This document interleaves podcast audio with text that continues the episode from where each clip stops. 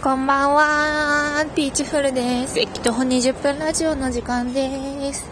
えー、この番組は私28歳の OL ピーチフルが、えー、退勤時、あの、最寄りじゃない駅から20分一生懸命歩いてるんですけど、まあ、その間にね、あの、皆さんによしな仕事をペラペラと喋りつつ、あの、すれ違う人にチラ見されたらちょっと電話のふりをしつつ、みたいなラジオでございます。あの、昨日、基本的に平日毎日更新してるんですけど、昨日はなんか保存を間違えて消しました。だからもう寝ました。よく寝ました、昨日は。はい。というわけで、あの雨ね、本当雨最悪めっちゃ人休んでたよ、今日会社。今日は、あの、姉さんっていうあだ名の女について話そうと思います。こう、姉さん、姉さんっていう、いや、私は今特定個人を言ってませんよ。今、あの、こういう、なんか何々って嫌だよねみたいな話とかするときに、あの、結構、あの、き、き、き、近日の事象というか、あの、さ、さ、最近、最近、ムカついたこととかはあんまり話さないようにしていて、なぜならこう、なぜなら個人中傷みたいな、そういうなんか、あの、クリティカルにその日起こったこととかを愚痴続けると、あの、まあ、大変なので、ちょっと事象について話そうと思うんですけど、いや、でもまあまあなんか、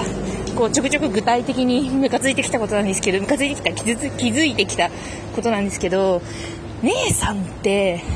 呼べます？人のこと。まずなんか、人間は二分されると思っていて、同年代の女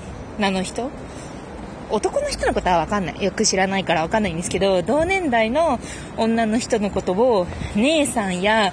お母さんみたいな人だねって言える人と言えない人に二分されると思うんですよ。お、私これ最近ね、あのね、クリティカルシンキング、ロジカルシンキングについて学んで、ミンシーっていう、あの、世の中の全ての事象をちゃんと前提条件に含めるっていうことがクリティカルシンキングにおいて重要なんですけど、姉さんと呼ぶ人がいる、呼ばない人がいるっていうのはミーシーだから前提としてあの、ちゃんと存在している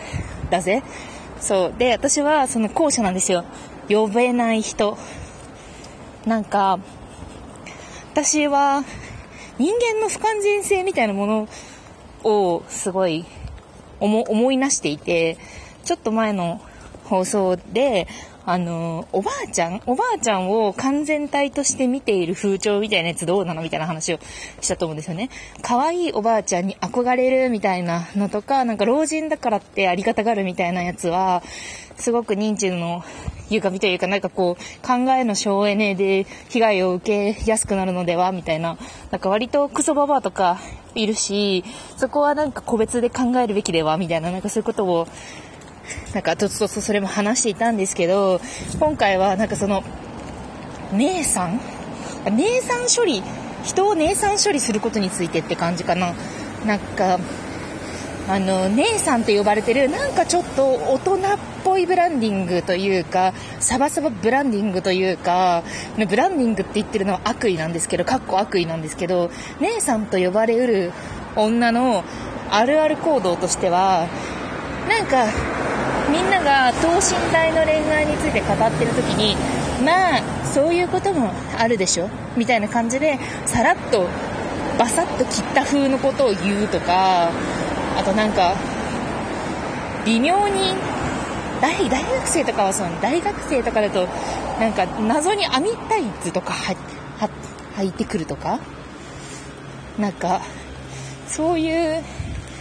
あでも姉さん処理するのって面倒くさいからっていうのもあるのかな。そういうポジションについてい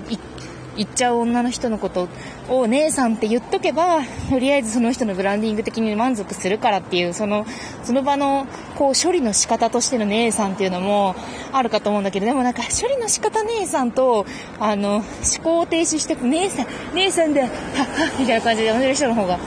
多い緊張するんですけど、その姉さん呼びを許容している人と、姉さん呼ばれを許容している人に対して、すごくなんかじとっとした気持ちを持っていますね。だってそんなにさ、成熟してないよ。20代だって10代だって30代だってさ、私の観測範囲、観測できる範囲は10代、20代、30代前半くらいまでなので、なんかそんな感じなんですけど、なんか、人を、なんかそう、人をなんか、こう、盲信する才能もあんまりなくって、そう、姉さん呼び棒をこう簡単にできる人っていうのは、人をパッケージ化して、それでなんか信じる、信じないみたいなところを結構雑に処理してるんじゃないかな。すごい私、姉さん呼びだけで人のことをめっちゃ批判するんですけど、そういうパッケージングの雑さみたいなやつがあるのではないかって、すごい思っていて、だから、あの、誰かのことを姉さんって呼んでいる人や、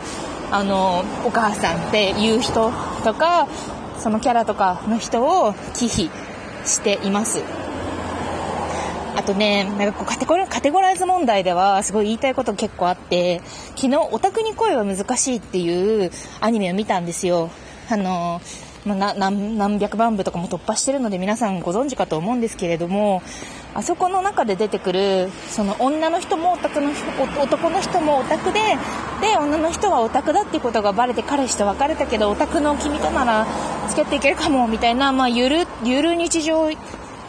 漫画みたいな感じなんですけど、なんか、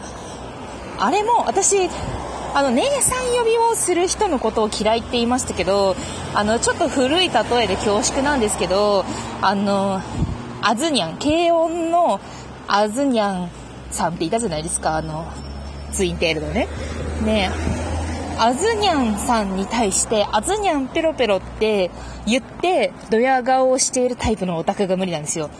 伝わりますかね？なんかこう、あの、ただの消費でしかないじゃないですか。なんかこう大衆に向けて与えられており多くの人心をつかむコンテンツ作品っていうのは素晴らしいものなんですけどもでもあのオタクっていう風に名乗ってで自分がなんかあのまあ先民意識というか人と変わった趣味を持っておりその相手に対してアピールするような文脈でちょっとそういう空気じゃない時にもかかわらず俺はちょっとあの砕けた感じで、あずにゃんペロペロって言っちゃうよみたいな感じで、あずにゃんペロペロっていう人への絶望っていうのがあって、なんかつまりすごいクリエイティビティが全然ないと思うんですよ。だからその、あの、オタクに声は難しいの女主人公もなんか彼氏におたばれしたらもうダメだから私ってオタクで変わってるからオケみたいななんかそういう口調なんですよ。なんか、でも、あんまりなんかオリジナリティ、ただの消費者消費者で、なんかそのじゅ、完全にこう、受けて、色、色ですよ、色。胃の中にこう、あの、ドロドロとして液体をずっと入れ続けているような状態なのにもかかわらず、自分と相手は違う人間だっていう風になんか認知して、で、なんかこう、甘つい社会に対して、なんか下から目線や上から目線をこう、くり混ぜて、自意識を、こう、膨らませてるみたいなやつが結構無理で、結構無理なんですよねって 思っています。あずにゃんペロ、なんか、そう、ちゃんと、あの、不女子、不女子系のコンテンツとか、オタクを扱ったもので、それはなんか全部つまらないって言ってるわけでは全然なくって、例えばその不女子の鈴井さんっていう素晴らしい作品があるんですけど、不女子の鈴井さんはその不女子っていうまあ男性同士が、まああの、いろいろなあれはありますけど、諸説ありますが、あの、男性同士が接がっているところ、まあ、性交渉などをしていったりとか、まあ、性交渉まで及ばなくても、まあ、そういう風なものを好む女性という、まあ、扱いとしましょう。その鈴井さんっていう不女子の人が、あの、自分の友達とかと、あの、まあ、不女子友達と一緒にこう日常を過ごしている好きなキャラの話をしたりとか、まあその日常についての話をしたりとか、そういう中でその友情に、友情を描いて、なんか友情を切り取るみたいなものなんですけど、まあ、鈴井さんの楽しみ方は全然消費じゃないんですよ。例えばその公式、公式のその、あの作品から得られたインスピレーションを、その自分で咀嚼して、で、あの、相手に面白く伝えたりとか、こう、単純な、その、